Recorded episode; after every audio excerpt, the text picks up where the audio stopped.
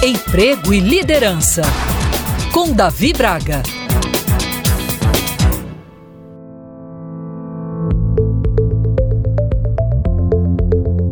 Quem busca sempre crescer na carreira profissional usualmente quer ocupar posições cada vez maiores e assumir cargos de gestão, não é verdade? Mas é importante lembrar que liderar não é algo simples nem fácil. Apesar do glamour da posição de destaque, o líder, mais do que ninguém, precisa ter um profundo autoconhecimento para não deixar que a vaidade e o ego destrua sua carreira. Afinal de contas, líderes vaidosos minam a confiança dos times, drenam a motivação e barram inovação, algo tão importante hoje em dia dentro das empresas. Em geral, os narcisistas são centralizadores, com senso de superioridade, egoístas e criam uma cultura de interesse próprio, ou seja, substituem objetivos compartilhados, calando vozes divergentes e recompensando os elogios. Em tempos onde abordamos constantemente o valor da colaboração e da co-criação, parece até contraditório acreditar que ainda existam vários líderes narcisistas, não é verdade? É como trabalhar em um campo minado, afinal, nunca se sabe quando ele pode explodir, especialmente se sua posição, sua palavra ou seu destaque